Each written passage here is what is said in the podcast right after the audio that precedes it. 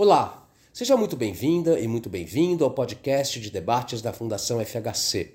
Eu sou Otávio Dias, editor de conteúdo. Aqui você poderá ouvir uma versão condensada de nossos webinars. O aquecimento global e a crise climática são uma realidade e a hora de agir nos níveis nacional, regional e internacional para proteger a Amazônia é agora.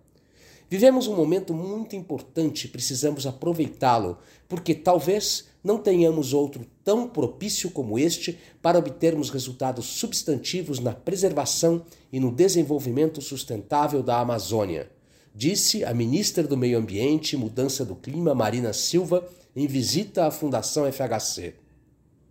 Há um claro novo momento para avançarmos na preservação da Amazônia. Falo dos oito países amazônicos e do território da Guiana Francesa, mas principalmente do Brasil e da Colômbia, onde os atuais governos têm se comprometido firmemente com esse objetivo. Fora da região amazônica, também há esta visão de que o momento de virar a chave e proteger a floresta é agora, afirmou Ilan Goldfein, presidente do Banco Interamericano de Desenvolvimento, BID, com 48 países membros e mais de 23 bilhões de investimentos e mobilizações, dados consolidados de 2021. Você pode acessar o conteúdo de todos os webinars da Fundação FHC em nosso site www.fundacalfhc.org.br ou nas redes sociais Facebook, Instagram, YouTube, Twitter e LinkedIn. Eu fico por aqui. Até a próxima!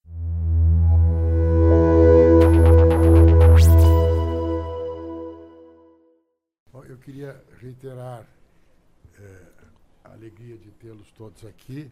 Gostaria de, também em nome do presidente Fernando Henrique Cardoso, dizer que estamos muito satisfeitos de termos hoje uma reunião que reúne a ministra Marina Silva e o Ilan Goldfein.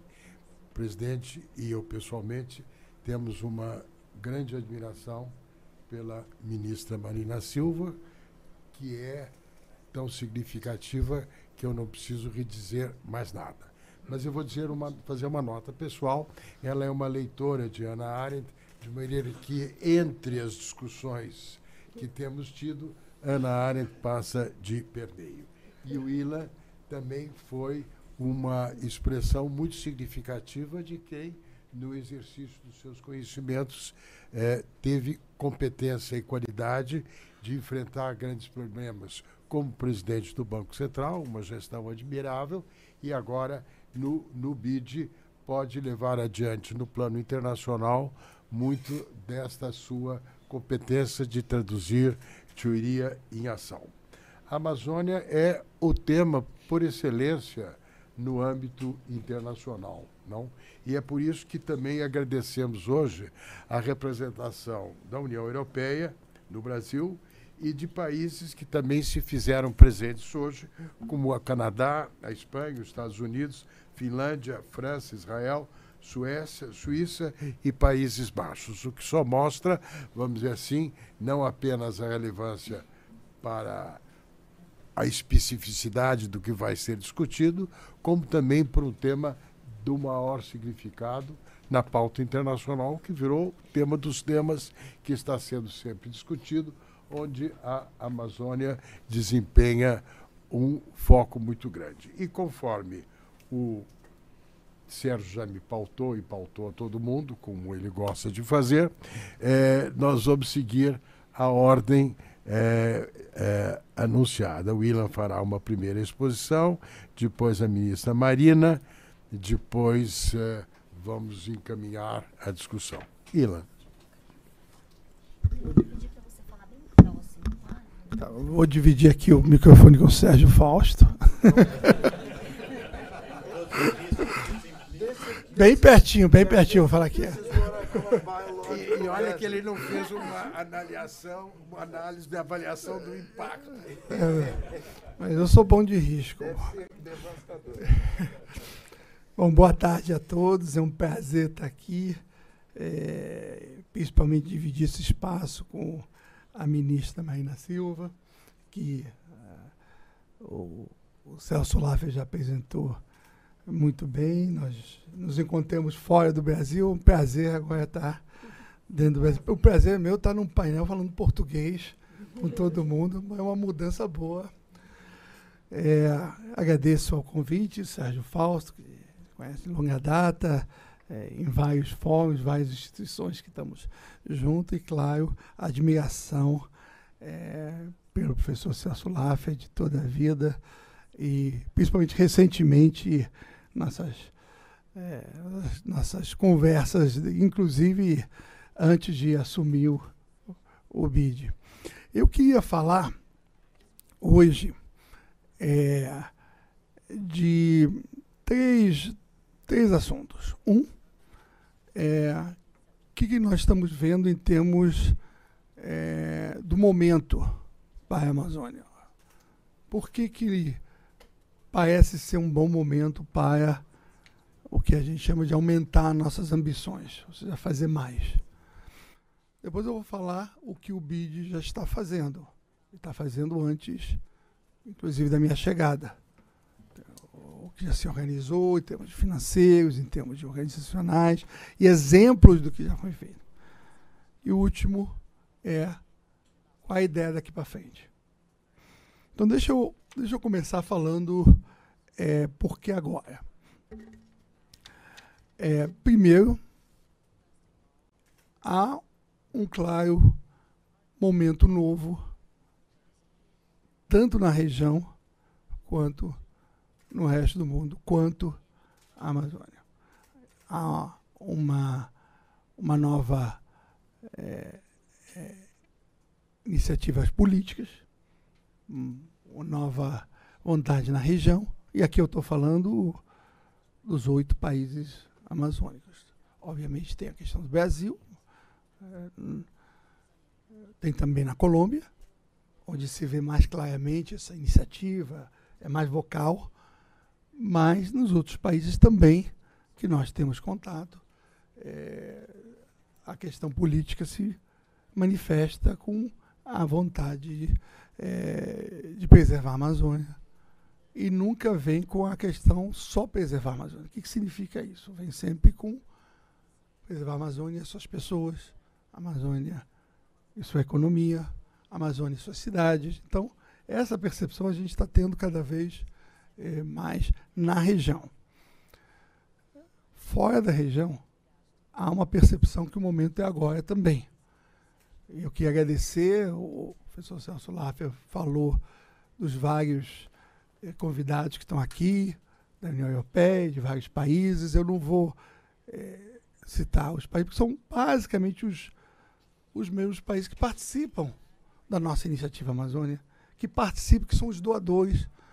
É, nós, é, o BID, para quem não acompanha de perto, é, o, é a ligação natural entre a região.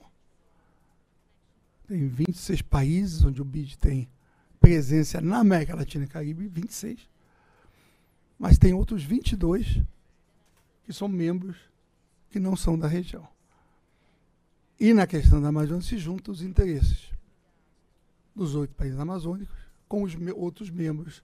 E o BID faz esse papel de trazer esse novo momento político da região com o momento político do resto do mundo.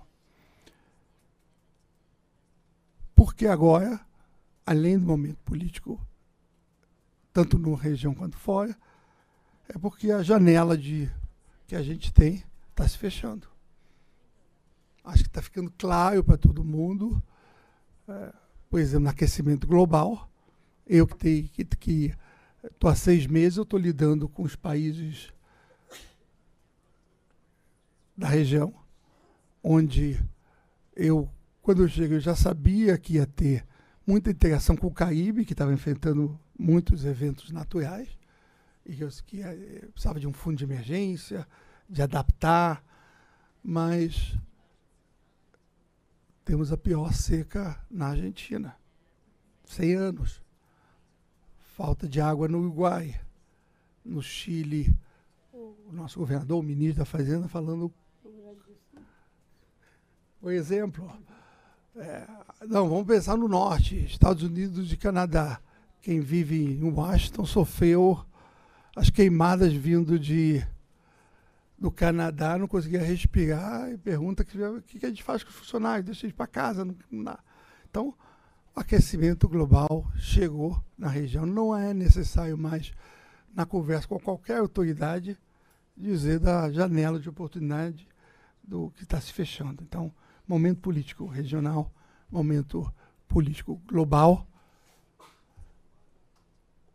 a janela que se fecha e por que não temos uma nova administração no BID agora? A gente está querendo colocar e colocou a Amazônia como uma prioridade que se encaixa em várias áreas. Um, nós queremos trabalhar projetos regionais de vários países, onde a vantagem comparativa de um órgão internacional é trabalhar vários países e ajudar a essa integração.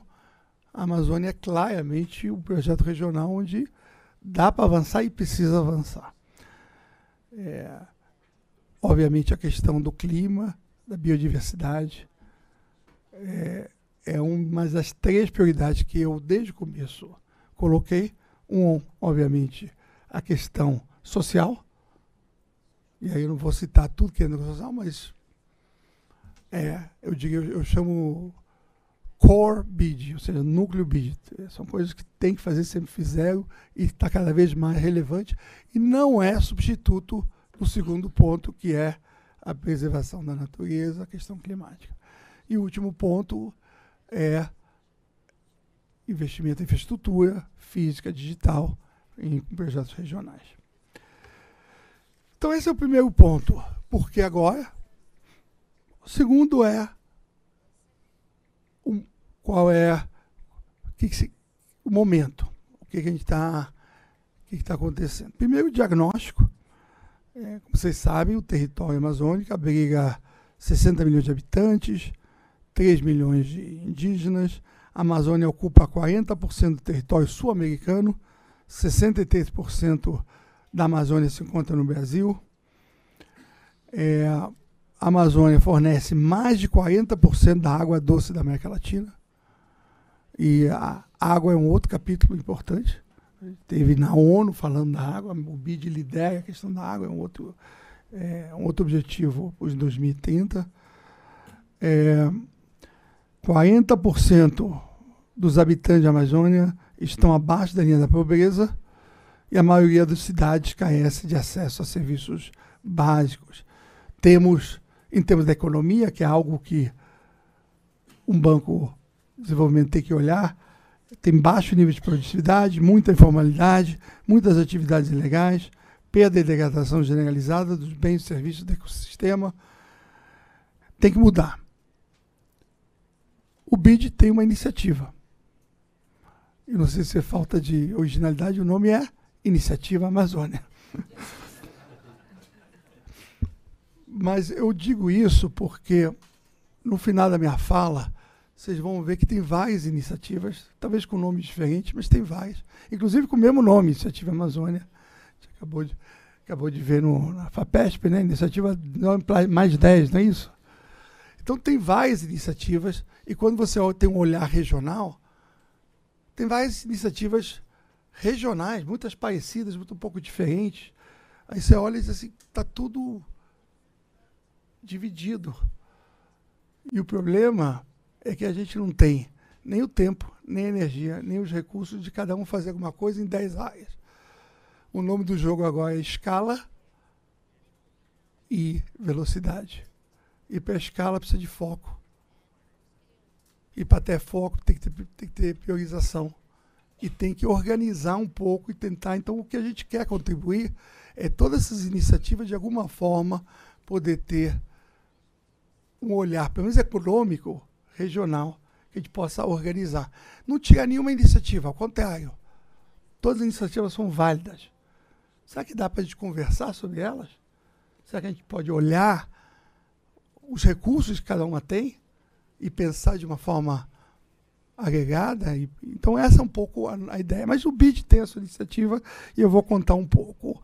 É, a, a, iniciativa é, foi constituída, nós temos não só um, um braço de recursos que vieram de doadores, de novo, os nossos membros.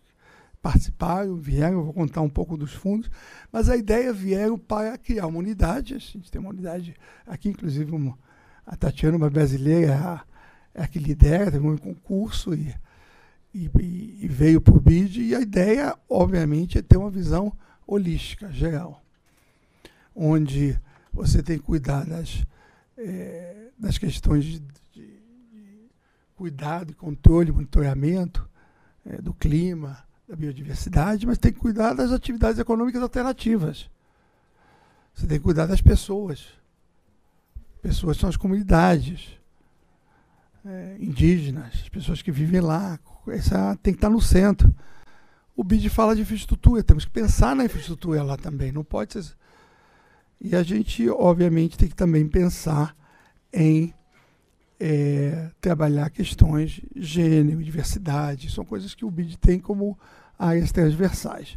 Então, a ideia é várias áreas, é, tem é, algumas iniciativas, como criar uma comissão consultiva com representantes desses grupos, tem parceria com a COICA, que já tem.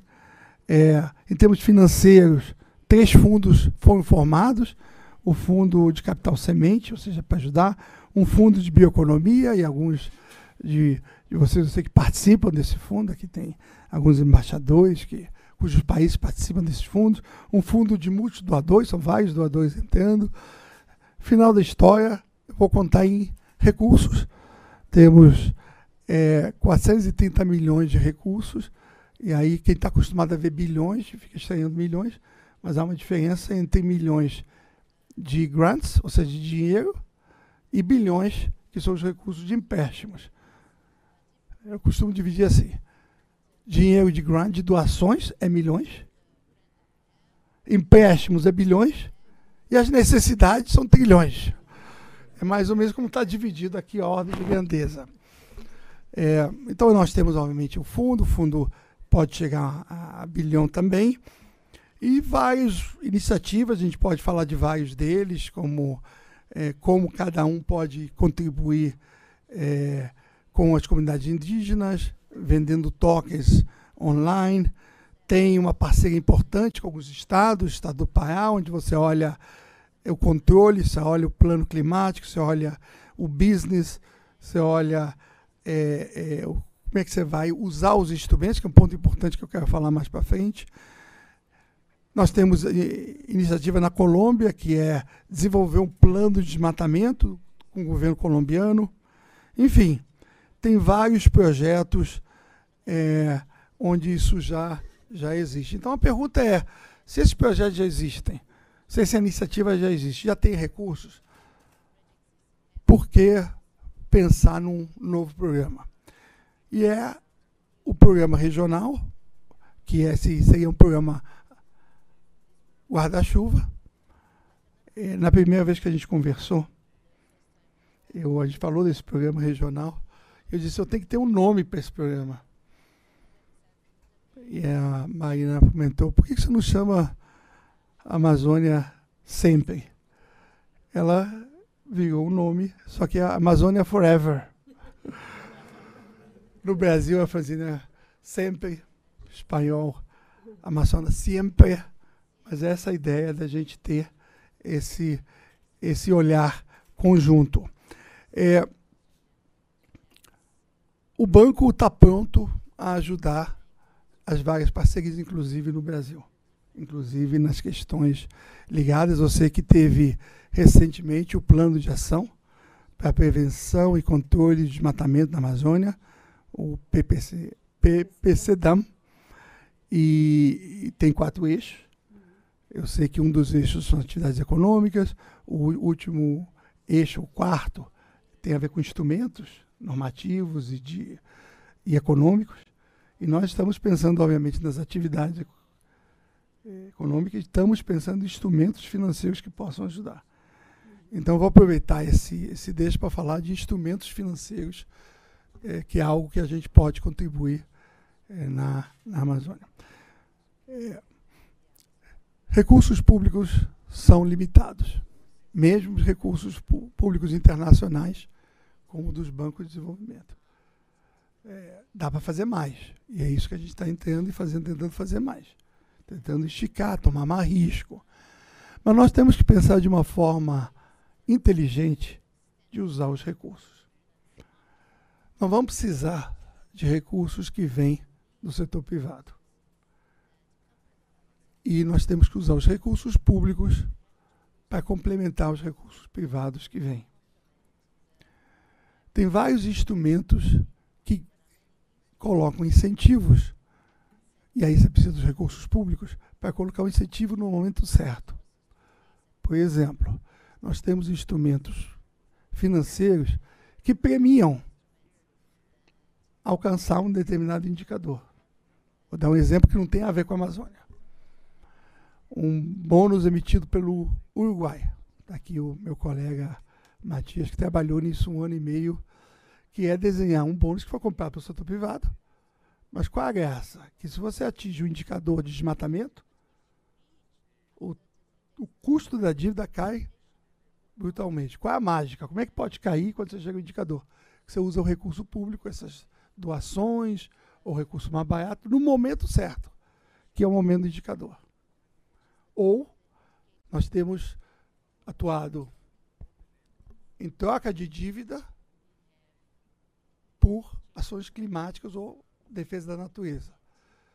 Faz menos de dois meses, que foi um mês atrás, o maior troca da dívida por preservação da natureza foi feita com a ajuda do BID, onde o Equador trocou a dívida por recursos que vai usar em Galápagos.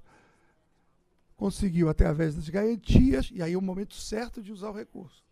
As garantias nossas, garantias do governo americano, é, para riscos políticos, para que pudesse trocar uma dívida arriscada por uma dívida sem risco e a diferença usar para a Amazônia. Então tem vários desses instrumentos que podem ser usados, inclusive olhar regionalmente se pode se emitir um bônus amazônico com garantia do BID. Então são várias as ideias de instrumento que nós podemos é, pensar em como, em como fazer. Então, esse guarda-chuva, e eu vou acabar aí, teria o lado de financiamento, ver todas as fontes que existem, cada um com cuida do seu fundo, e nós tentamos pensar se podemos trazer mais ainda. Número dois, tem que ajudar em termos de capacitação técnica, em termos de fazer os projetos. Eh, há recursos de assistência técnica que são exatamente para isso. Eu acho que nós podemos entrar e não apenas dizer tem que fazer, mas participar junto. E, finalmente, precisa ter um, um conhecimento, saber as iniciativas de cada um, saber o que deu certo, o que não deu certo, o que, que dá para fazer em conjunto. Então, é, pode-se criar, e o, e o BID vai criar isso, uma plataforma, tem muita experiência criar plataformas dentro da região, é, de vários parceiros, onde você participa, vê as iniciativas e consegue. Então, então para terminar, é, quero só concluir que a ideia não é substituir esforços, mas sim estabelecer diálogos de todos e aprender uns com os outros. Precisamos, e aí de novo, ampliar o impacto, e para aumentar o impacto é importante fazer juntos. A ideia é ser colaborativo e eficiente. Nós temos a próxima cúpula presidencial em Belém, onde acho que pode ser uma boa oportunidade de apresentar, de conversar, de trazer os nossos eh, membros que são não regionais, os doadores, participar e estar com a gente em algum evento eh, paralelo, trabalhando a questão econômica. Eh, nós tivemos uma boa conversa com, com todos na nossa reunião anual em Panamá e amanhã vamos estar encontrando vários ministros da Fazenda para conversar exatamente sobre isso. O que podemos fazer em termos de recursos, em termos econômicos, para ajudar essa iniciativa dos presidentes que estão levando os ministros eh, do meio ambiente da região, dando o guia e a gente ajudando na parte econômica. Então, é isso. Queria agradecer a oportunidade, realmente um prazer estar aqui.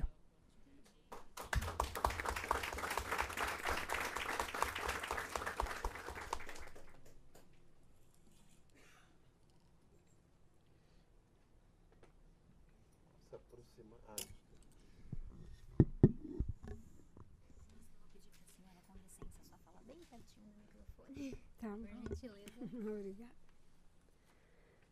Boa tarde a todos, a todas. É, quero só cumprimentar muito brevemente aqui os realizadores desse importante encontro da Fundação Fernando Henrique Cardoso, cumprimentando aqui o Sérgio, obrigada por estarmos aqui e pela solidariedade aqui do princípio da precaução. É, professor é, Celso Laffer, obrigada por estar aqui liderando esse processo.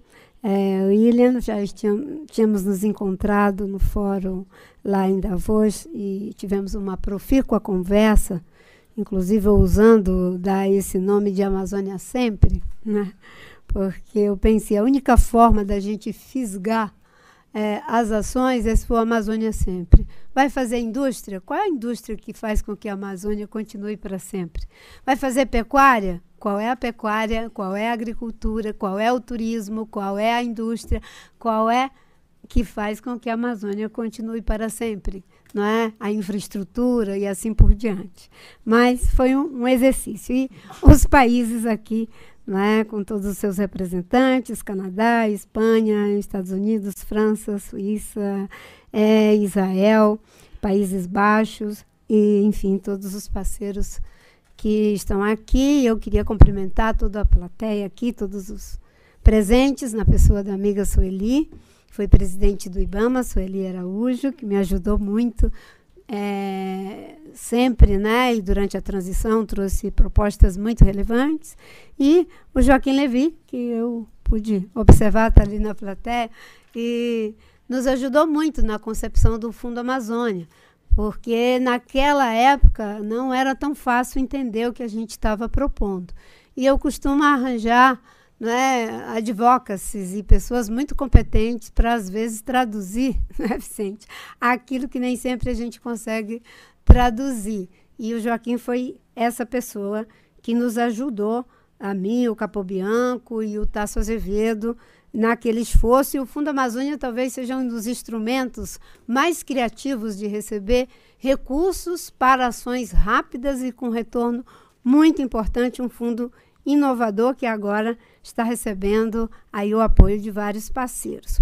É, eu recebi aqui um, um, tema bastante instigante, que foi iniciativas para uma Amazônia sustentável. E acho que o William já falou aqui do momento, da oportunidade, de por que fazer isso, porque temos esse portal, essa janela, o kairós desse tempo que a gente está vivendo e que talvez não exista outro. Mas eu queria colocar aqui algumas questões. Para a gente pensar iniciativas que levem a Amazônia se tornar sustentável, é fundamental que a gente possa pensar um pouco, né? É, o que de fato nós estamos abordando? Qual é a especificidade? E isso precisa estar dentro de uma quadratura que ajude a que todos esses esforços da comunidade científica, da sociedade civil, das comunidades locais, do setor financeiro, é, da iniciativa privada, possam, da parceria internacional, possam convergir para resultados que de fato sejam significativos, sejam substantivos. E isso tem a ver com a ação de governo. Eu ouço muito as pessoas dizendo: para fazer investimento é preciso que a gente tenha é, segurança jurídica, que a gente tenha segurança para os investimentos. E o setor público ele ajuda nessa, nessa segurança. Por isso que desde o primeiro governo do presidente Lula, quando eu fui ministra, nós já pensamos uma quadratura que ajudasse a organizar essa segurança para as grandes transformações rumo ao modelo de desenvolvimento que seja sustentável, não só para a Amazônia, mas para todos os biomas brasileiros, não só para o Brasil, mas para todos os países da Amazônia. E eu diria que nós, o desafio hoje com o problema da mudança do clima, o desafio hoje com a perda de biodiversidade, a desertificação, o, as consequências de tudo isso já à nossa porta, não é? O grande desafio é de a gente poder estabelecer uma boa quadratura. E aí nós pensamos, o que seria isso? Seria ter uma política ambiental que primeiro primasse pelo controle e a participação da sociedade. Numa democracia é impossível você fazer política para as pessoas. Você tem que fazer a política com as pessoas, com os empresários, com a comunidade científica, com as diferentes forças políticas, porque não vai ser só um partido, não vai ser só um grupo que vai ficar ad infinito no governo. E fazer isso com os investidores, com o setor financeiro, é fazer com, não é fazer para. E isso ajuda, porque a inteligência de muitos é incomparavelmente superior do que a inteligência de poucos. Dá trabalho, mas é assim que as coisas acontecem de forma mais duradoura. Uma questão que às vezes é difícil de entender quando a gente fala de fortalecer o Sistema Nacional de Meio Ambiente. Aí lá se vem o pessoal do comando e controle, não é apenas comando e controle, e essa consciência eu tenho desde sempre. Nós não vamos proteger a Amazônia, o Cerrado, a Caatinga, o Pantanal, é, os Campos Sulinos, apenas com o IBAMA, com a Polícia Federal, e isso é válido para o Brasil, mas também para a Colômbia, para é, a Venezuela, para o Peru, para a Bolívia, para todos os países que partilham a Amazônia, falando aqui de um esforço comum. Mas se nós não temos um sistema nacional de meio ambiente estruturado, capaz de tirar aquilo que não pode ser, que não é, dificilmente a gente consegue estabelecer o que é certo. É muito difícil concorrer com os ilegais. Eu pude verificar pessoas muito bem intencionadas, competentes e muito determinadas em fazer manejo florestal na Amazônia. Essas pessoas adquiriram áreas, essas pessoas buscaram conhecimento técnico, essas pessoas fizeram um esforço muito grande para fazer tudo muito bonitinho. E, de repente, elas viram seus investimentos concorrendo com quem estava tirando madeira ilegal dentro das terras indígenas, dentro das unidades de conservação, dentro de terras públicas, sem tecnologia, sem inovação, sem pagar ah, os encargos trabalhistas, sem absolutamente nada. Impossível. Teve pessoas que até entregaram. Olha quem está ali também, Cícero. Eu enxergo pouco. Vi você aqui agora, foi minha secretária de biodiversidade, uma grande parceira. É, então, é, e eu, quando fui ministra, nós apostamos muito nessa diretriz de, de fortalecer o Sistema Nacional de Meio Ambiente. E eu me lembro que fizemos 725 operações da Polícia Federal com o IBAMA, prendemos é, 700, é, fizemos 25 grandes operações da Polícia Federal e do IBAMA e prendemos 725 pessoas, dentre elas 125 funcionários do próprio IBAMA. Porque muita gente saía do estado do Pará, do estado do Mato Grosso, de outras regiões, aonde tinha madeira sendo explorada de forma seletiva, criminosa, e iam fazer é, achaque aos, aos certificados. Por quê? Um, um explorador de, de, de floresta que tem uma concessão e tem uma certificação do FSC, se ele recebe uma multa, se ele é penalizado, ele perde a certificação. Então, essas pessoas deixavam de fiscalizar os criminosos e iam tentar fazer chantagem com pessoas que estavam fazendo tudo absolutamente certo sem tirar, sem limpar, isso não tem investimento que se sustente. Porque, de um lado, você tem pessoas com boa intenção, investimento, setor público, setor. todos agindo, mas é, existe uma parte, não é pequena, que resiste a toda mudança e faz de tudo para inviabilizar os caminhos corretos. É, a diretriz de desenvolvimento sustentável, ela é uma realidade que se impõe como uma necessidade econômica, uma necessidade política, um imperativo ético para o mundo, mas, sobretudo, para a nossa região. Porque aqui ainda é possível fazer diferente. Acho que a nossa região ela tem algo em torno, um pouco mais, de 600 milhões de habitantes.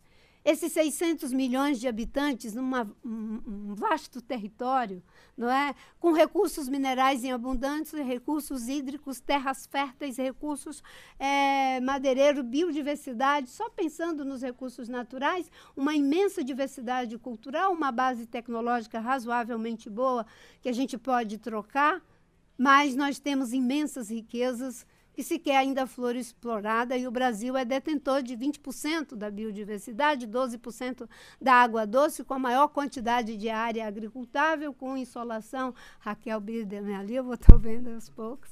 Né? É uma das maiores áreas de insolação do planeta, com chuva em abundância. Nós somos uma potência para os grandes desafios de suprimento da humanidade. Né? E o desenvolvimento sustentável se coloca como um imperativo, porque o mundo, de certa forma, fez uma pressão muito grande sobre seus recursos naturais, mas aqui eles estão preservados. Se não formos capazes de usar esses recursos com sabedoria, alta tecnologia, associando aos conhecimentos tradicionais associados, buscando um novo ciclo de prosperidade, nós vamos estar privando a nós mesmos de grandes oportunidades e o mundo de inaugurar um novo conceito que talvez a gente possa trabalhar a partir daqui.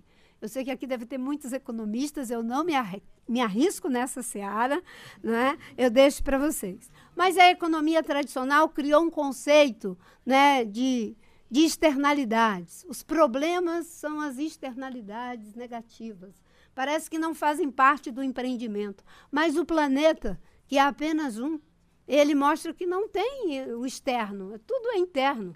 Não, o que eu faço aqui conta para o conjunto da obra.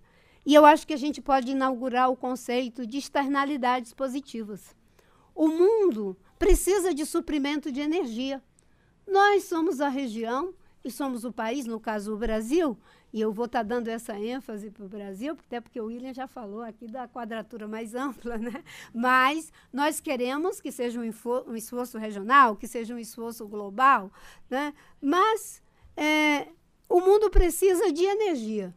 O Brasil tem é, uma matriz energética limpa, o Brasil tem fonte de geração de energia de segunda geração do sol, do vento, da água e da biomassa. Com essa energia de segunda geração, nós podemos ser os grandes investidores das energias de terceira geração. É, a, a Alemanha, que é um país altamente tecnológico, industrializado, tem problema de energia. Ainda mais com o grave problema da guerra na Ucrânia, da invasão que foi feita é, na Ucrânia. Então, esses países que têm problema em relação a fazer a mudança da sua matriz energética por razões objetivas, não é? podem ter no Brasil um grande aliado na nossa região. Nós podemos, com a energia de segunda geração, produzir a energia de terceira geração e o hidrogênio verde é um grande investimento. O mundo vai precisar de segurança alimentar cada vez mais. Investir em segurança alimentar, nós podemos ser o país que suplementamente vai ser o endereço do suprimento de proteína, do suprimento de grãos, do suprimento de tantas vantagens comparativas que temos, que podem ser transformadas em vantagens competitivas. E que eu quero inventar mais uma coisa pedindo devida data venha.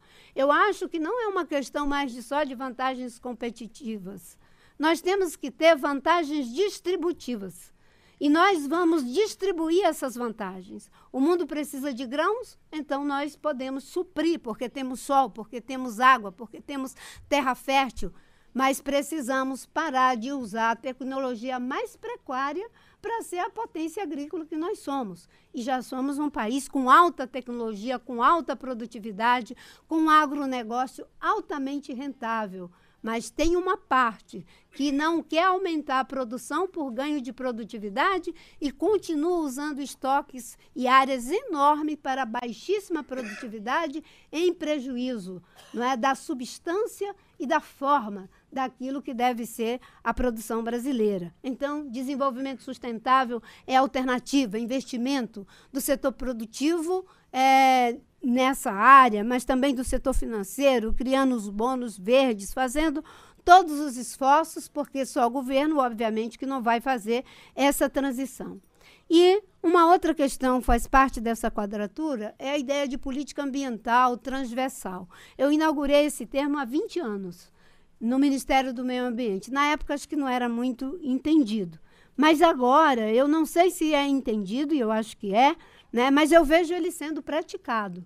Hoje, no governo do presidente Lula, quando ele diz que mudança do clima é uma prioridade, queremos chegar a desmatamento zero, queremos fazer essa transição, e eu vejo 28 ministérios dos 37 ministérios com ações voltadas para clima, sustentabilidade, 19 ministérios com estruturas já muito organizadas para fazer esse trabalho. O ministro da Fazenda, Fernando Haddad, fazendo o programa é, de transição ecológica do Brasil. Eu, o ministro Fávaro, o ministro Paulo Teixeira, o Fernando Haddad, acabamos de lançar o Plano Safra.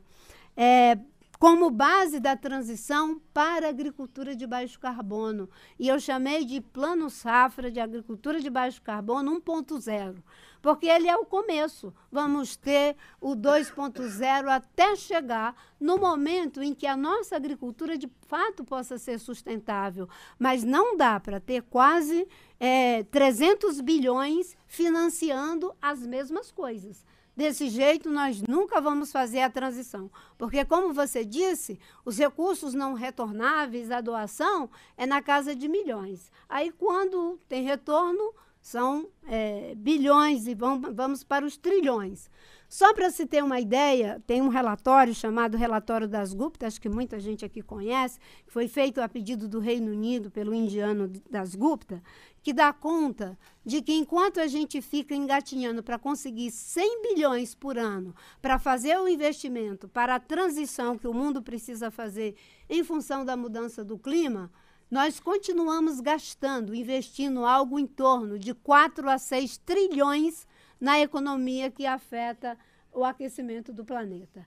É por isso que as instituições financeiras estão começando a criar requerimentos para dizer, né, nós vamos financiar, mas quais são os compromissos em relação a essa cadeia produtiva, essa cadeia de valor? Isso faz a diferença. O governo, quando lança o plano safra e diz nós vamos ter o exemplo não é muito bom por causa de 2008, mas nós vamos ter né, o plano, o, o, o, o tomador que está no ar, no segundo A e o triplo A. O triplo A vai ser aquele que já terá condição de ter uma redução de juros muito significativa, porque ele não, ele tem rastreabilidade, ele tem certificação, ele tem todos os requerimentos que mostram que ele de fato está no caminho virtuoso dessa transição. E você vai ter aquele que tem o funcionamento basal, que é o legal.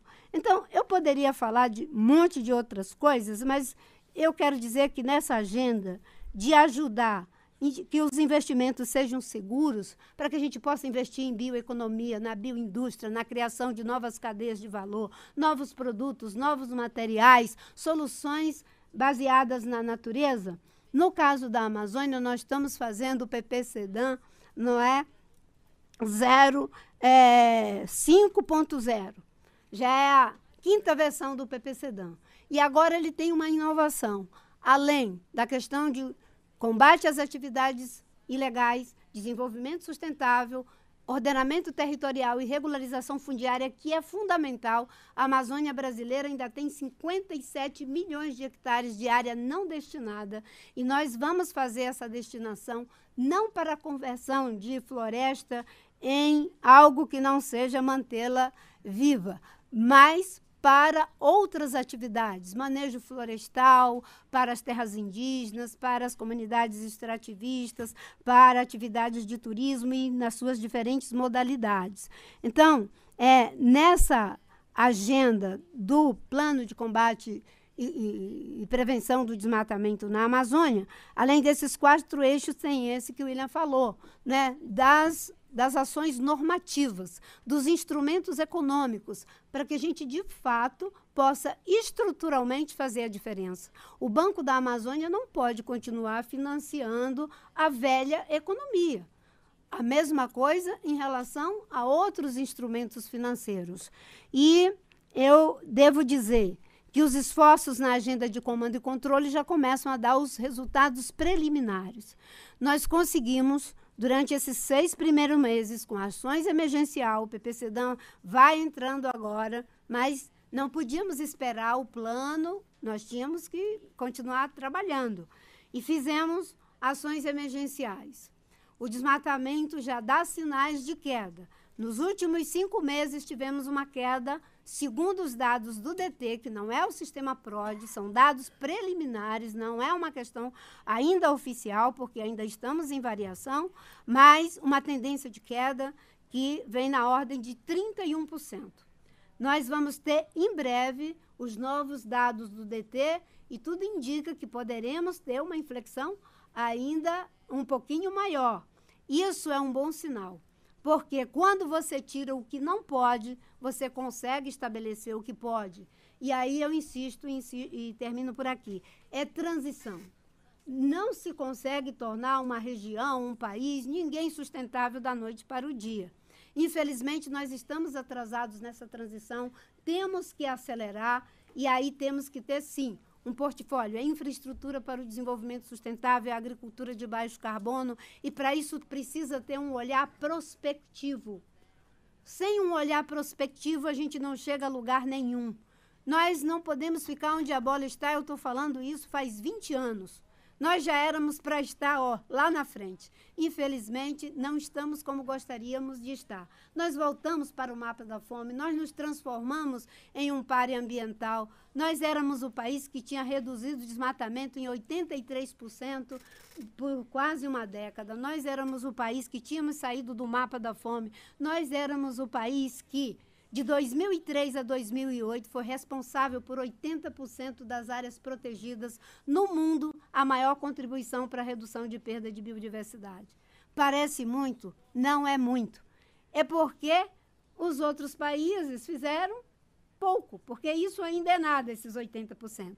Mas criamos 25 milhões de hectares de unidade de conservação. Isso significa decisão política. Decisão política conta compromisso ético contra. Então, por isso, a política ambiental, a política do governo é, é um tripé.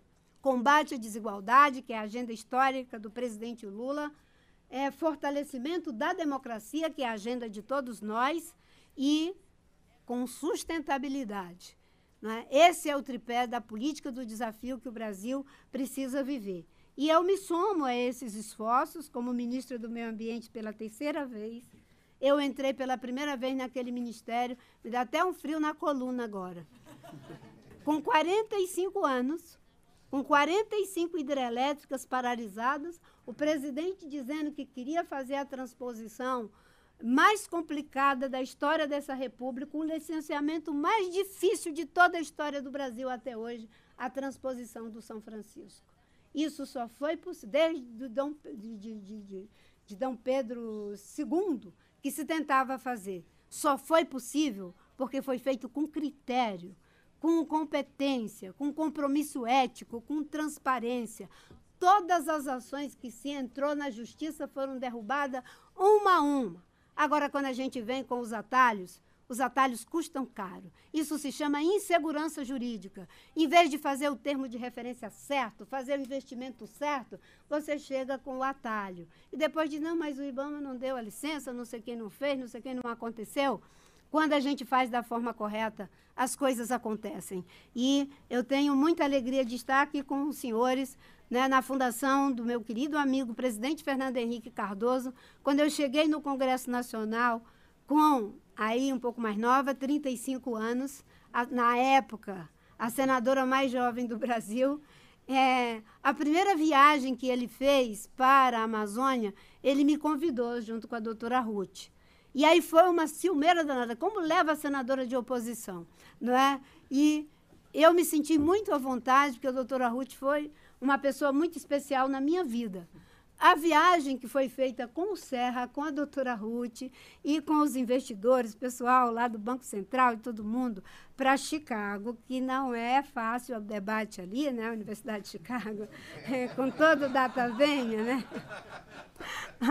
Aí a doutora Ruth disse: Olha, nós vamos fazer o debate para os investidores, mas nós vamos levar a Marina e o Marco Aurélio Garcia para fazer o contraponto. E o meu pessoal na época do PT, mas Marina, você vai na comitiva do Fernando Henrique? Eu vou. A doutora Ruth me convidou, eu vou fazer o contraponto. Não o contraponto injusto. As coisas boas, a gente diz que estão boas, coisas que precisam avançar. E assim foi. Então, quando eu propus ao presidente Fernando Henrique que ele deveria criar um subsídio para a borracha, para equalizar a borracha nativa com a borracha de cultivo e a borracha da Malásia para proteger mais de 100 mil famílias de extrativistas, o presidente Fernando Henrique Marino, isso é uma blasfêmia. O pessoal, imagina, subsídio, você vai falar isso para mim, a gente sozinho lá na biblioteca. Eu digo, então o senhor não disse que é subsídio, o senhor disse que é investimento ambiental. Ele, eureka! Chama aí o Pedro Parente. Chamou o Pedro. E o Pedro entrou na sala e já ligou para o Malan. E o Malan chamou o Conselho Monetário. Eu entrei com os seringueiros, eu entrei com os indígenas. E o Malan fumando cachimbo. E aí o indígena falou o seguinte: olha, ela é alérgica, você não pode fumar esse cachimbo. Opa, desculpe, senadora. E saímos dali com o subsídio. Criamos a primeira linha de crédito para o extrativismo. E quem defendeu no Congresso foi o Serra. Eu sabia que se fosse eu e o Suplicy, não ia ser aprovado. Eu digo, Serra, faça você a defesa. Pega o projeto, o projeto é seu. Serra foi lá, fez a defesa, foi aprovado por unanimidade. O que nós queremos é política pública né? e política pública grande, com P maiúsculo, que faz essa diferença, a gente compartilha a autoria, a gente compartilha a realização e a gente compartilha o reconhecimento. E isso eu estou dizendo não é agora, eu estou dizendo sempre esse testemunho que eu estou dando aqui na fundação do meu querido amigo presidente Fernando Henrique Cardoso, sendo ministra do presidente Lula, que teve a melhor transição que nós já tivemos na história do Brasil não é? E a gente, infelizmente, o sentido aparece só depois, como diz o Lacan. O sentido aparece só depois. E agora todos nós reconhecemos que foi a melhor transição que nós já tivemos, em lugar do que aconteceu agora com total descontinuidade. Uma coisa muito triste em que juntou a todos os democratas para que a gente aprenda, não é, de que democracia é uma construção constante, que eu não posso ter um projeto tão bom, tão maravilhoso só funciona comigo, porque a alternância de poder é parte da democracia. Muito obrigada.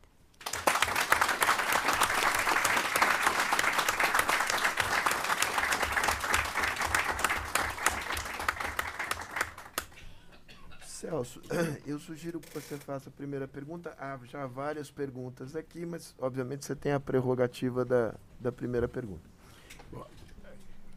Eu penso sempre, naturalmente, eh, nas dimensões diplomáticas. E no capítulo das dimensões diplomáticas, eu penso no Tratado da Cooperação Amazônica. Ele existe, ele teve desde o início uma preocupação ambiental, ele é um foro útil para levar adiante tudo aquilo que nós hoje conversamos. É, no, no final da minha gestão, nós institucionalizamos a secretaria que está hoje sediada no Brasil. De maneira que isto é, penso eu, um passo adicional que pode ser dado para levar adiante o nosso tema Amazônia Sempre. Uhum, gostei já. Tem um aliado aqui, viu? Posso comentar? É, A Organização do Tratado de Cooperação Amazônica OTA é um aliado. Já está trabalhando conosco, a gente está ajudando, está colocando recursos técnicos. Basicamente, é, nós criamos muitas vezes instituições, mas ao longo do tempo elas ficam sem recursos. Ficam sem, e aí, é, quando a gente pensa regionalmente, quando a gente pensa, a gente resgata essas instituições dando um, um, a base para elas, dando o que elas precisam, e nesse caso estamos é, trabalhando junto, inclusive convidados, eles, obviamente em Belém vão ter uma participação relevante e vamos estar com eles lá. Tá ótimo. Sérgio. Eu, eu lhes proponho o seguinte: há um conjunto de perguntas. É, a minha sugestão é que eu faça todas essas perguntas, destacando quais são os temas centrais, e vocês, digamos, como se eu estivesse jogando bolas para vocês, vocês apanham as bolas que lhes pareçam mais interessantes e tratem deste tema. São temas para os dois, não são temas para um ou para outro. Então, é, começando por uma pergunta que faz aqui o Carlos Américo Pacheco, uh, e que tem a ver com a agenda de ciência e inovação, né, e co como ela se articula uh, na uh, estratégia de desenvolvimento sustentado eh, da região amazônica. Eu pediria que, digamos, nos nós descêssemos um pouco mais ao, ao terreno concreto. Né? Porque, em relação a essa diretriz, não há dúvida alguma. Mas quais são aqueles projetos, aquelas iniciativas já existentes, que mereçam ganhar escala, ou que já estejam de algum modo desenhadas e que possam ser consolidadas num, num prazo uh, uh, uh, que nós possamos vislumbrar. Né? Esta é, é uma, uma, uma preocupação que surge aqui nas nossas perguntas.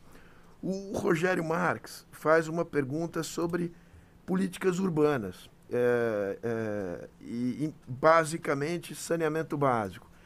E eu lembro aqui que nós falamos erroneamente em Amazônia. E esse é um, é um espaço sumamente heterogêneo. Ele é heterogêneo porque ele compreende um grande número de cidades com uma população bastante relevante ele é muito heterogêneo também do ponto de vista de é, há um miolo de uma de uma uh, floresta inteiramente preservada, há um entorno em torno desse miolo em que a floresta tem algum nível de degradação, mas não há propriamente desmatamento, e há áreas que foram inteiramente tomadas, uh, sobretudo pela pecu pecuária extensiva de baixa produtividade. Essa é uma pergunta mais para a senhora, ministra é, olhando essa heterogeneidade, se a senhora poderia mencionar para cada uma delas uma iniciativa é, que pudesse, digamos, enfrentar o, os desafios respectivos. Por fim, é, mais duas aqui, e, e, essas, inevitavelmente, creio que é, são, são bolas que vão mais na direção da ministra. Uma preocupação com a questão da exploração, digamos, pesquisa e eventual exploração do petróleo na foz do Amazonas, eh, em particular, mas em geral em toda a chamada margem eh, equatorial. E para terminar, o tema do crime organizado, que foi objeto de uma matéria importante eh, publicada, salvo engano, ontem no Jornal Estado de São Paulo. O, o jornal tem todo o mérito, mas evidentemente não foi um furo do jornal, quer dizer, é uma é uma realidade já bastante é, é, conhecida. Então, eu queria, ministra, que a senhora nos dissesse é, as iniciativas que estão sendo tomadas no sentido de. Aí é comando e controle mesmo, né? É, de repressão, e ag agrego uma preocupação que eu tenho: cooperação internacional. Quer dizer, não me parece que nós possamos enfrentar o crime organizado naquela região sem cooperação internacional com os Estados Unidos e com a Europa. Em particular com os Estados Unidos, que são um mercado de destino, sobretudo da madeira. Né? Uh, o ex-ministro Ricardo Salles é informado a respeito. Né? É, é, então, como esse é um tema que suscita uh, ressalvas em relação à soberania nacional, há sempre esse fantasma de que o velho colonialismo se apossará das nossas riquezas. É, gostaria da reação da senhora em relação a essas perspectivas de, de cooperação com, para fazer uma brincadeira aqui, com as grandes potências do Norte. É, bem, eu vou já passar por todas as questões que foram levantadas aqui. Você falou que teve uma pergunta do Pacheco e uma do Rogério também, então já vou passar por elas também. Acho que é impossível imaginarmos qualquer resposta para os imensos desafios que o mundo está vivendo, as emergências que nós estamos vivendo, tanto do ponto de vista da emergência no sentido do perigo, mas quanto no sentido daquilo que surge, né?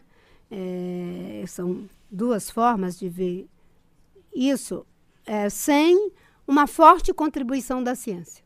Aliás, nós estamos tendo esse sentido de urgência em relação à Amazônia, ao clima, à, à proteção das bases naturais do nosso desenvolvimento, graças à grande contribuição da ciência, que se manifesta politicamente para esses temas no âmbito do, do, do, do, do, IPC, do, do, do, do IPCC, já falou de clima organizado, eu já estou aqui confundindo as coisas. É, é, do IPCC, que é a base de toda a formulação dos processos de regulação, das ambições dos países. O Brasil, inclusive, vai é, fazer o anúncio da sua NDC, estamos nos trabalhando para fazer isso.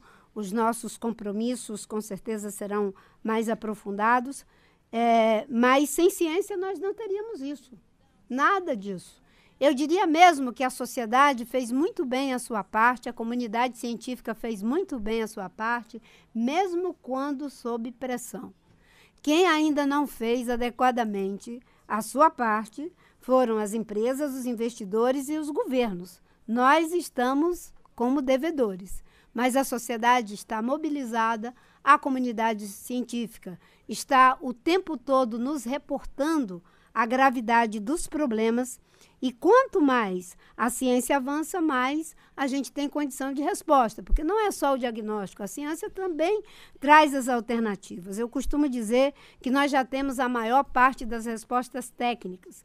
O que falta é o compromisso ético de usar essa técnica para fazer a diferença. Nós já sabemos que é possível produzir energia do vento, energia do sol, energia da biomassa, energia da água. Então, aonde é possível fazer isso na escala necessária, a ciência já deu a sua contribuição, porque existe aqueles que, mesmo em tempos completamente adversos, foram capazes de investir na pesquisa básica, não só na pesquisa aplicada. Às vezes a gente faz, mas por que esse povo fica tergiversando e não sei o quê? Esse povo que fica tergiversando, entre aspas, são aqueles que dão respostas para um tempo que ainda não chegou, mas que com certeza no momento em que a gente chegar, ele terá uma resposta. Né? Nós temos um pesquisador da Embrapa Cerrado, que foi a pessoa que desenvolveu o conceito agricultura de baixo carbono. Foram quase 30 anos de pesquisa né, num núcleozinho ali da Embrapa Cerrado. E olha só o que, que se transformou. Agora é a grande alternativa para que a gente possa fazer a transição. Imagine se a gente tivesse ficado só onde a bola está, pesquisando a agricultura do tempo presente, sem olhar para as necessidades do tempo futuro. Então, a ciência é fundamental. E mais, não só a ciência dos postulados denotativos, de certo ou errado, mas a ciência produzida milenarmente pelas populações tradicionais, por povos que têm conhecimentos associados a recursos naturais. O Carlos Nobre, o Antônio Nobre, aquele que é, infelizmente é, já nos deixou, que pesquisou muito a Amazônia, é o professor Thomas Lovejoy, que durante mais de 20 anos estudou a Amazônia. Eu não tenho preconceito contra a ciência, a ciência se encontra no mesmo espaço, né? a busca pela verdade e entendendo que a verdade será sempre uma verdade parcial. Ela vai mudar, mas é a verdade que nós temos para aquele momento, tendo a humildade de reconhecer que tem outras ciências. Né? Investir nos centros de pesquisa, né? nós temos o Museu Guild, nós temos o, o, Instituto de Pesquisa da Amazônia, nós temos o Instituto Evandro Chaga, nós temos muitas expertises na Amazônia e a capacidade instalada que temos no nosso continente e, no caso do Brasil, o grande centro de pesquisa. É, o, o Rogério falou sobre saneamento básico. Enfim, aí nós temos especialistas, sabemos que isso é fundamental para a saúde, para o meio ambiente, é fundamental, inclusive, para a aprendizagem das nossas crianças. Né? A gente tem uma perda, algo em torno de 9 a 11% na capacidade de aprendizagem das crianças que não têm acesso a saneamento básico, porque elas são muito mais suscetíveis a febre, diarreia e uma criança numa fase ainda tenra, se ela é acometida dessas doenças, ela passa a ter um prejuízo, seja em termos da própria estrutura da criança, seja em função da perda da, da aula, de, de poder se desenvolver no tempo oportuno. Mas, não é, infelizmente, ainda não investimos até agora, mas isso é uma prioridade do governo do presidente Lula e das, dos instrumentos normativos que estamos criando e aperfeiçoando. Né? A maior parte das pessoas na Amazônia, por exemplo, não tem saneamento básico, considerando que a maior parte da população, 70%, às vezes, está na cidade. Se não fizermos a diferença ali, não estamos falando de desenvolvimento sustentável também para elas. A Amazônia, é, as várias realidades da Amazônia. Né? A gente né, que conhece sabe que tem uma área que foi convertida, que foi destruída, é? tem uma área que sofreu um processo de degradação. Você olha, a floresta ainda está ali, mas houve corte seletivo de madeira, houve processo de incêndio, houve uma série de empobrecimento dessa floresta e a questão né, das áreas que ainda são maciços florestais. Esses maciços florestais não podem mais ser destinados né, para atividades econômicas que vá transformar a floresta em, enfim, em terra nua. Então, nós temos política assim. Por exemplo, quando pensa as áreas que foram degradadas, nós temos uma iniciativa no Ministério, mas o governo está trabalhando é, como um todo, de fazer as concessões para recuperação de área degradada. Nós fazemos concessões florestais, seja para produtos madeireiros ou não madeireiros. Mas agora nós estamos fazendo, já fizemos a primeira aqui é, na, na Mata Atlântica, para áreas degradadas para que possam os investidores ganhar essas concessões por 30, 40 anos, fazer a recuperação e vender os créditos de carbono, poder fazer adensamento com espécies que sejam rentáveis, mesmo que sejam espécies nativas, para que a gente gere emprego, para que a gente gere renda e a gente recupere essas áreas. Isso áreas que podem ser manejadas. As áreas que devem ser de preservação permanente, aí você tem que recuperar mesmo com espécie nativa. É, e temos políticas para cada uma delas. Na questão né, da, da, da, das florestas, o governo anterior por exemplo, é, fez é, concessão de 300 é, mil hectares de, de floresta para as concessões públicas. Nós vamos fazer só nesse ano um milhão de hectares. 1.300 é, 300 mil hectares foi os quatro anos do governo anterior. Nós vamos fazer um milhão para gerar emprego, para gerar renda. O governo tem um programa que é em parceria com a iniciativa privada e nesse caso, em vez da iniciativa privada adquirir área para poder fazer reflorestamento, as concessões já ajudam nesse caminho.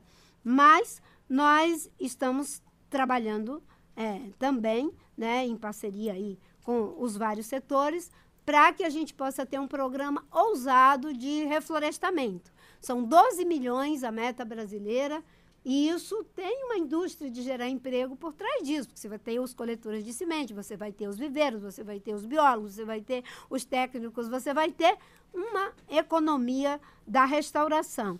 Tudo isso são programas que estamos trabalhando. É, a questão da exploração. Eu mesma não estou conseguindo ler agora aqui.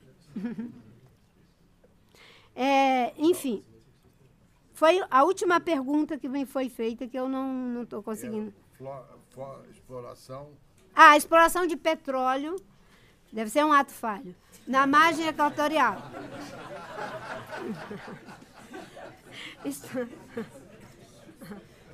É, Chamada ausência providencial. É, isso. Lacan e o Freud explicam muito bem. É, é, exploração de petróleo na margem equatorial. Eu sempre digo que o processo de licenciamento ele não deve ser nem dificultado nem facilitado. É um processo técnico, certo?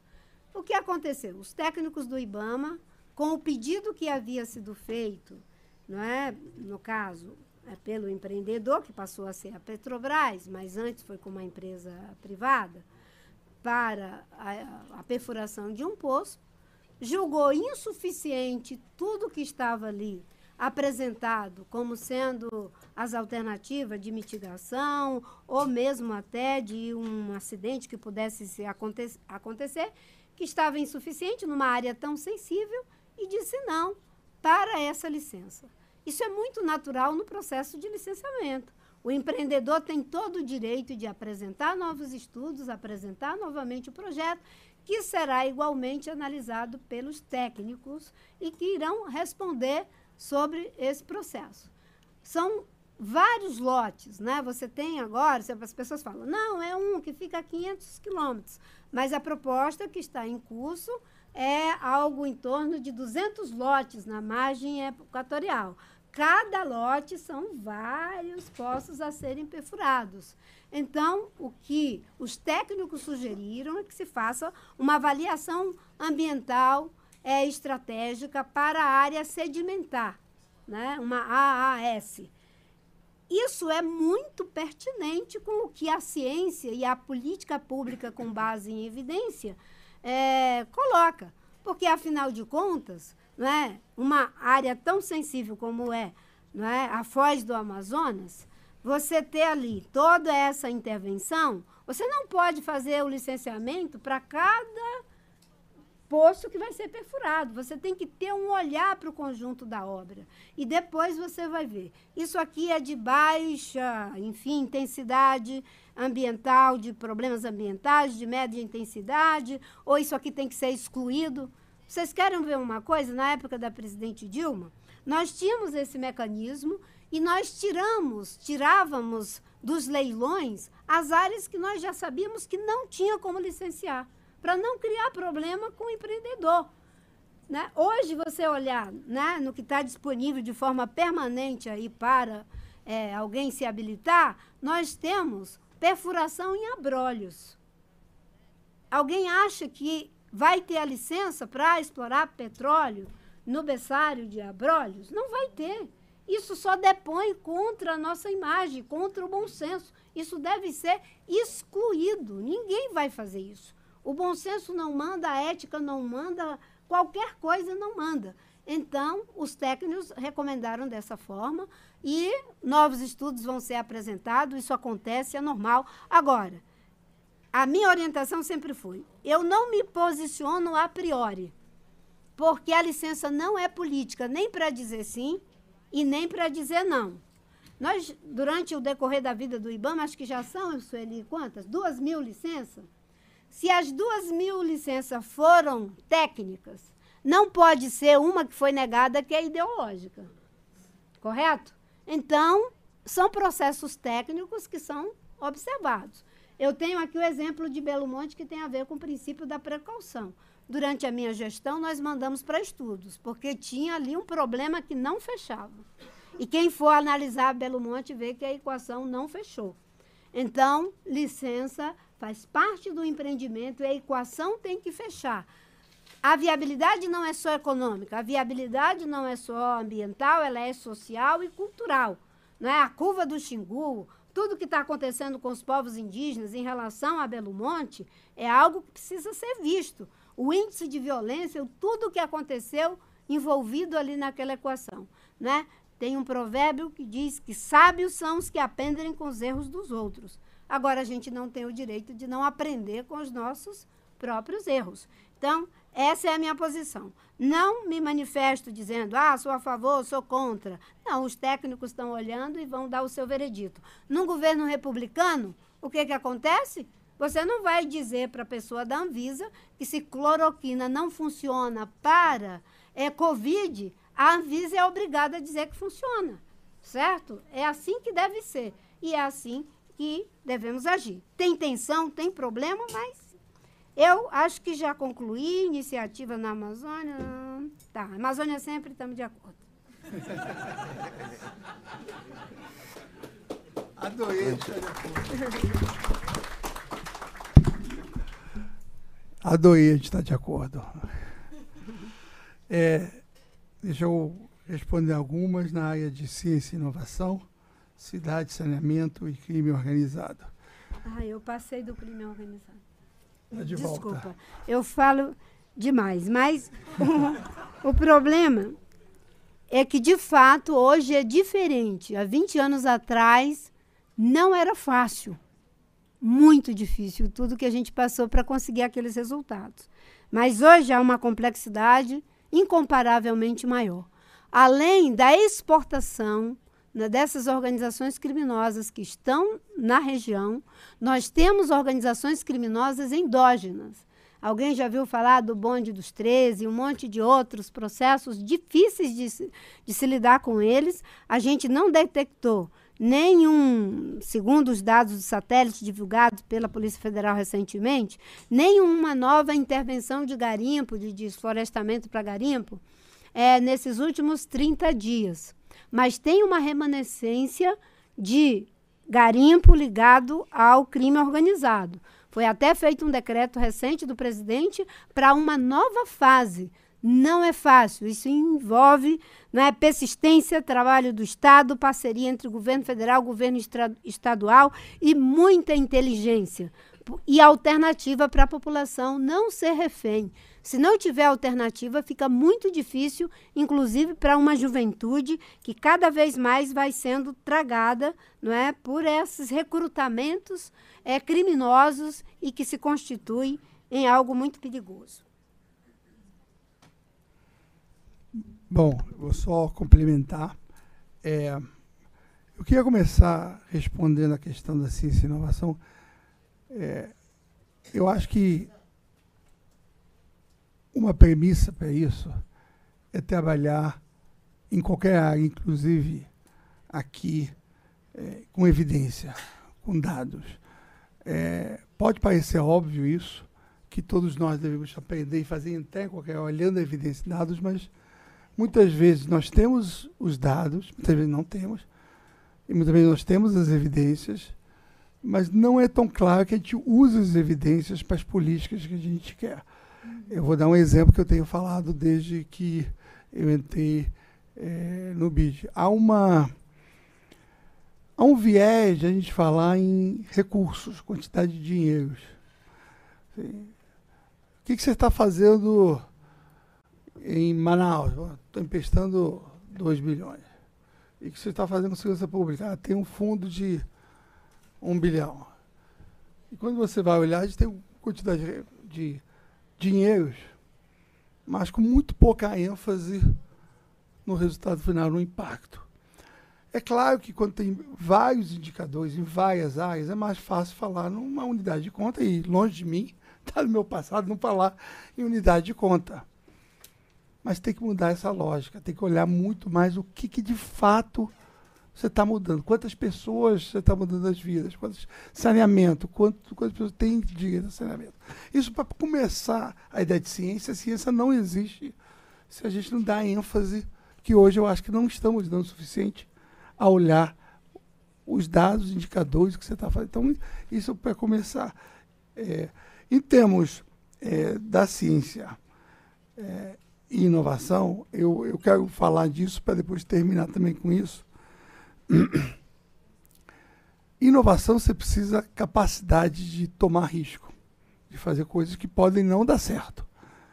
E eu acho que somos nós que devemos, que devemos tomar esse risco de alguma forma, porque são esses riscos que geram externalidades positivas. Você inova e, de fato você consegue mudar a capacidade de gerir a política pública que você não tinha pensado, então, é, acho que isso. Agora, tem umas questões específicas. Nossa, você está dizendo instituições multilaterais. Multilaterais.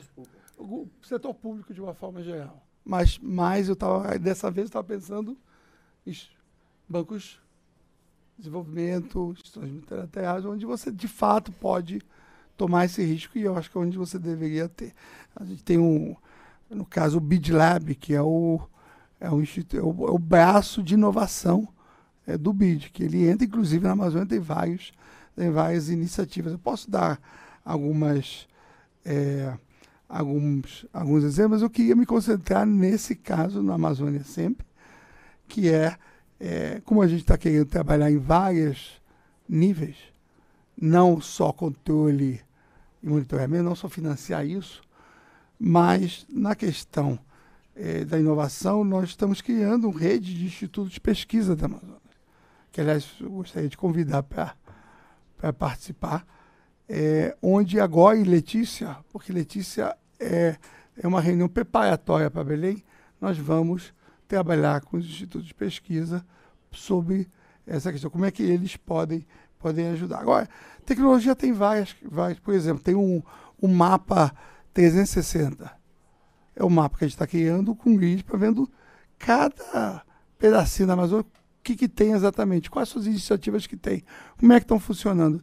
Isso dá um trabalho enorme, tem que ter parceiro, Google, ter setor privado está entrando com a gente, para a gente ter. Isso é uma ferramenta é, inacreditável se você puder usar bem feito. Isso é uma, é uma contribuição, digamos, para essa questão é, é, regional. Sem falar na conectividade, tem outra área de conectividade, que é não deixar nenhum lugar não ter capacidade da digitalização entrar. Então, eu acho que ciência e inovação, de fato, é fundamental, inclusive aqui. É, de novo, tudo tem que ter várias, vários aspectos. Cidade, não dá para deixar a cidade de fora. Quem olhou o censo de ontem viu que Manaus cresceu muito. As cidades médias do Amazonas cresceram. População não cresceu tanto. Mas essa cidade sim. Então não podemos abandonar essa cidade. Então, de novo, rede, nossa contribuição, agregar uma plataforma das cidades. Nós estamos colocando as cidades juntas e elas vão estar com a gente. Isso é um outro é, esforço. Crime organizado. É, o BID é um dos poucos que tem uma unidade de segurança. Em geral, os bancos públicos, segurança é em outro lugar. Não é nos bancos públicos. Talvez porque a gente lida com a América Latina. Talvez, né? É, eu sempre digo, não é porque alguém inventou, porque isso, se não inventasse, alguém teria que inventar vem pedidos. Então, por exemplo, na questão da, do crime organizado, vem inclusive do Ministério da Justiça o ministro Flávio Dino um pedido para ajudar, inclusive, de crime organizado na Amazônia. Mas o que a gente quer não são esses pedidos que estão vindo de cada país, de cada. A gente tem que pensar, porque quando eu encontro uma autoridade não do Brasil, e eu pergunto, Amazônia é sempre, vamos trabalhar? Ele diz, sim, mas você vai ter que resolver a questão do crime organizado. Tem países que crime organizado e a defesa da Amazônia, para eles, vai junto. Outros, outros a gente está falando de pessoas, está falando de comunidade, mas tem países que é crime organizado. E que a fronteira é um problema. Porque ele tem jurisdição até aqui de lá. Então não vou também citar, mas acho que ficou óbvio de quem eu estou falando. Então, acho que a questão do crime organizado não pode ser ignorada. Agora, não, é a nossa ênfase? Não sei, mas acho que não pode ser ignorada. Então, é, finalmente, acho que você comentou um pouco da, é, de mercado de carbono, criação dos mercados. Como, dá, você falou em. Me permita.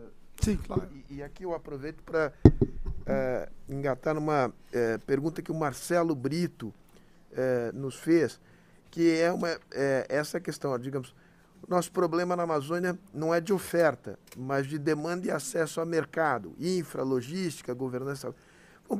Como dá, como dá escala uh, a algumas vocações regionais? Então, para dar um tema muito concreto, questão do, digamos, da viabilidade socioeconômica do, do extrativismo, né, do, do processamento uh, de produtos tipicamente amazônicos. Vira, mexe, qual é o exemplo que surge? açaí. Qual outro? É mais ou menos como no setor industrial, você começa a falar quem é que faz exportação de alta tecnologia. The usual suspects, exatamente. Né? Então, como é que você é, é, dá escala? É possível dar escala extrativa? Tem um bom estudo feito pelo Pedro Mota Veiga e pela Sandra Rios no Sindes. Não é das coisas mais alvissareiras do mundo. Quer dizer, então, eu gostaria que Ilan, essa, digamos, você é o, o, o cara, digamos que optou por estudar a ciência da escassez. Né? É, é, e, e, fazem economia. É isso. Só para dizer que não foi uma especialidade minha. É, the dismal, the dismal science. Né? Mas eu acho que é bom, nesse momento, digamos assim, porque eu acho que um, um dos problemas que nós temos é que se a gente não tangibilizar isto, a sociedade não se engaja. Né? É, por melhores é, que os títulos sejam, né? que as frases sejam. Então, eu queria uma, um, o que, que o banco pode fazer, não é uma pergunta genérica, o que, que o banco pode fazer é, para dar escala é, e viabilizar soluções sustentáveis na, na região amazônica. É, e o que, que vocês têm pensado sobre isso? Tem, tem uma carteira de projetos, tem uma detecção de iniciativas, enfim. Ah, é, como diria o, o, Celso, vai gostar dessa minha citação, que é a citação do, do Ortega y Gasset, que foi à Argentina, e disse, ficou encantado com a capacidade retórica dos argentinos, me permitam uma provocação, mas que no final ele disse, argentinos, a las cosas, a las cosas, né? que é um pouco isso, digamos, é, se a gente não tangibilizar, o convencimento não decola. Interessante que em muitos, muitos fóruns estão é, verbalizando isso. É, chega de falar, chega de conversar, chega de palavras, vamos implementar. Eu acho que é isso que a gente tem que, é, tem que de fato, trabalhar, trabalhar junto que, que você faz? É, na minha opinião, é focar. Se nós vamos criar um mercado de carbono, como é que vai ser isso? Quais tudo que a gente tem que fazer? Quais são as regras que a gente tem que mudar? O que acontece é que a gente tem muitas prioridades, cada um tem seu fundo, cada um tem seu, seu orçamento, aí tem o, a cidade que pede alguma coisa, a outra pede outra, e no final das contas o que, o, o que passa é que você não tangibiliza porque fica uma coisa dispersa. Então, o que, que você precisa fazer? Primeiro, organizar, organizar bagunça. Isso aqui eu, eu nunca consegui traduzir isso para inglês ou espanhol. Que às vezes eu quero fazer, vamos organizar bagunça? Não, não consegui traduzir, mas é aqui ainda bem. Vamos organizar a bagunça, o que, que é? Vamos sentar e ver o que, que a gente quer fazer, qual é a prioridade, quais as áreas que a gente quer fazer. A gente criou uma unidade, então essa unidade vai dizer, olha, é um, dois, três. E muitas vezes as pessoas entendem prioridade como sendo não vou fazer as coisas que eu não quero. Não, a prioridade é das coisas que nós gostaríamos de fazer, tem algumas que a gente quer fazer menos do que outras, porque senão nós não vamos mudar e, e achar os espaços onde de fato você vai gerar um mercado ou você vai gerar. Então essas, essas são, essas são é, é, digamos, onde a gente gostaria gostaria de ir. Tem algumas iniciativas que eu falei várias delas aqui, onde a gente está querendo entrar e quer entrar de uma forma assim. Agora não dá para entrar em controle, monitoramento, esquecer as pessoas. Não dá para entrar sem esquecer a economia, essa dismal science, porque é, para trazer as pessoas para além do. Tem que, tá, tem que encontrar o seu sua subsistência, o que vão fazer. Então, de fato, é isso que, que, que, é, que tem que trabalhar em, é, no banco. É, é isso senhora aceita essa respeitosa provocação que eu fiz aqui? E... Aceito. Eu, eu gosto dessa provocação da gente apresentar coisas concretas, né? Eu fui vereadora, deputada, senadora. E eu falava muito todas essas coisas e terminava de falar e as pessoas diziam, sim, senadora, e de concreto mesmo.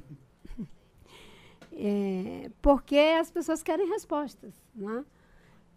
Só que eu acho que a gente tem que pensar, pegar essa questão de tangibilizar, no caso da Amazônia, em dois níveis.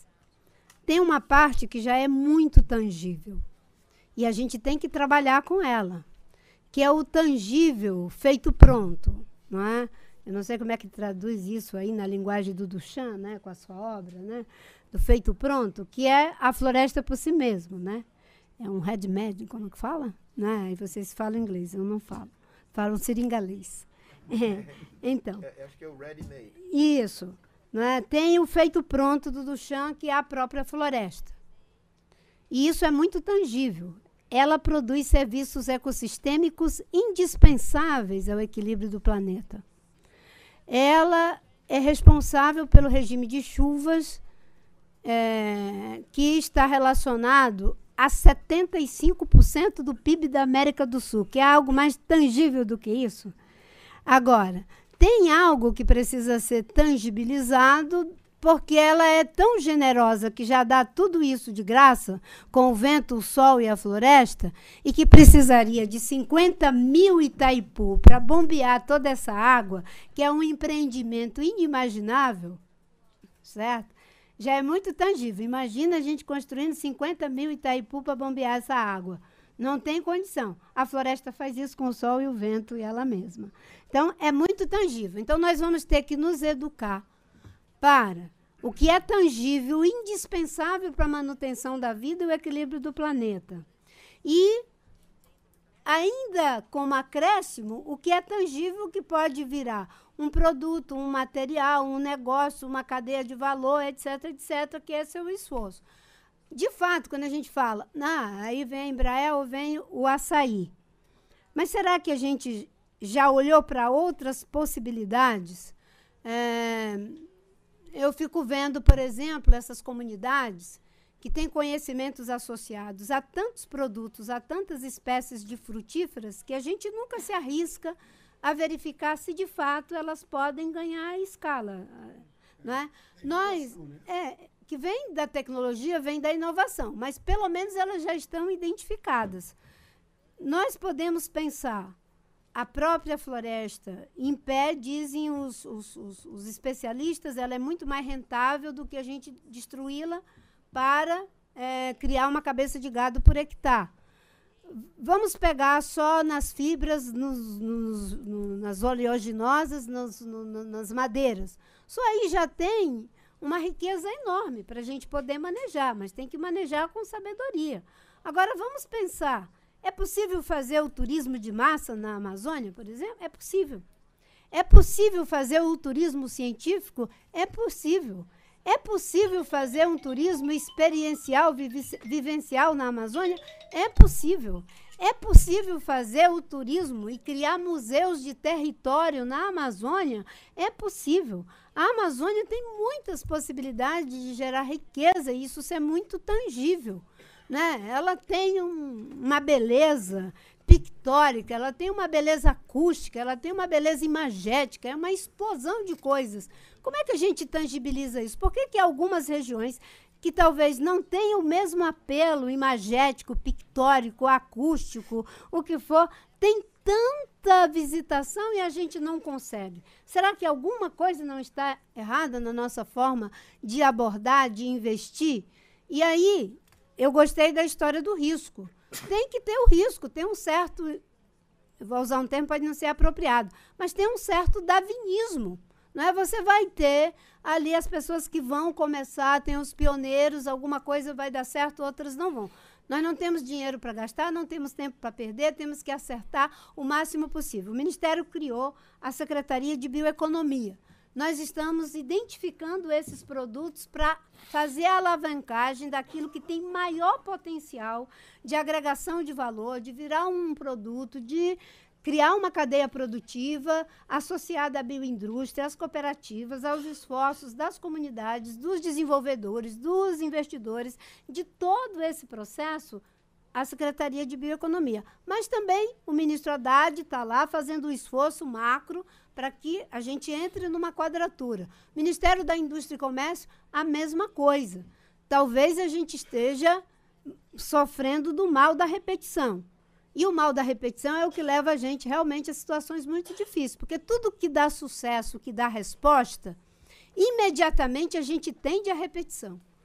Né? O que que deu, o que que foi os primeiros sucessos? Explorar madeira, e a gente acabou com o pau-brasil. Na Amazônia, Mata Atlântica, 1 milhão e 300 mil é, quilômetros quadrados, só resta 8, 9, 10%. A Amazônia, parecia que era infinito, mas já foi 19%, 20%. 25% já é o ponto de não retorno. Então, nós vamos ter que identificar. Tem um estudo que foi feito pelo Salo Kozlov, junto com o pessoal do Amazon, do IPAM, uma turma boa que identificaram uma série de produtos que podem ser é, usados para esses novos investimentos, para criar essas novas cadeias de valor, esses novos produtos. Por outro lado, tem uma parte que é mais convencional. Um dia desse, uma pessoa estava me dizendo: olha, nós estamos com excesso de pirarucu. E a gente não tem o mercado. Será que tem alguma coisa errada com o pirarucu? É um dos peixes mais gostosos que eu já vi, certo? Por que, que a gente não consegue? As pessoas estão criando, cultivando, manejo de lagos, não é? é o nosso bacalhau de água doce, e a gente não consegue fazer com que isso vire um apelo. Acho que o Peru nos ensina muitas coisas. Eles conseguiram fazer da culinária peruana não é? algo que é atrativo, que movimenta o turismo, que faz com que a gente se sinta, digamos assim, motivados a conhecer. Por que, que a gente não faz a mesma coisa? eu acho que a gente, de certa forma, tem uma, invoca uma vocação para colocar a luz embaixo da mesa. E luz não é para ser colocada embaixo da mesa, é para ser colocada no velador. Então vamos criar o velador, vamos botar luz, porque existem muitos, muitos, muitas possibilidades da gente fazer, não é, com recurso público, com recurso privado e tem uma juventude Olha, é uma quantidade de startup que você vai encontrar. Vamos fazer uma etnografia desses pequenos investimentos. Faz essa etnografia e olha assim com olho gordo mesmo, com toda a tecnologia, com todos os economistas, todas as margens de risco. Ah, eu acho que esse aqui dá certo para investir. Pode ter certeza que você encontra pelo menos uns 20 produtos que estão prontos para ganhar escala. Né? Agora, se não tiver isso, é difícil, porque a gente consegue botar uma semana no mercado, quatro, cinco semanas não tem, porque a comunidade nunca vai conseguir isso. É por isso que eu estou celebrando, né, que eu estou propondo criar um plano safra para a bioeconomia. Tem o plano safra do, do, do, do, do agronegócio, tem do, da agricultura familiar. Vamos fazer também o, o nome é fantasia, né? um Profloresta, com recursos para que a gente possa fazer os investimentos certos. E essa lista eu, eu, eu, eu passo para vocês a lista das inovações na Amazônia que a gente tem só com a gente, tá? Isso, cada um que você olha é fantástico, mas, mas é bom olhar. É. Perdão. É, ministra, fiquei. É, acho que valeu a pena a provocação. A senhora está aqui entre, entre aliados, eu, eu posso dizer por mim. Né? É, não posso dizer pelos outros. Né? Eu acho que é, é, é, importante a gente ser claro de o que nós sabemos que sabemos. Né? Que é, a experiência e a ciência já nos mostraram que é possível fazer. Isso é muito. E há uma série de coisas que nós sabemos que sabemos e devemos ser muito enfáticos uh, a esse respeito. Uma das coisas que nós sabemos que sabemos é que é, a demarcação das terras indígenas é fundamental para a preservação do meio ambiente. Existe uma percepção, a meu juízo, inteiramente equivocada de que há terra demais na mão dos indígenas. 14%. Desses 14%, 98% estão dentro da área da Amazônia Legal.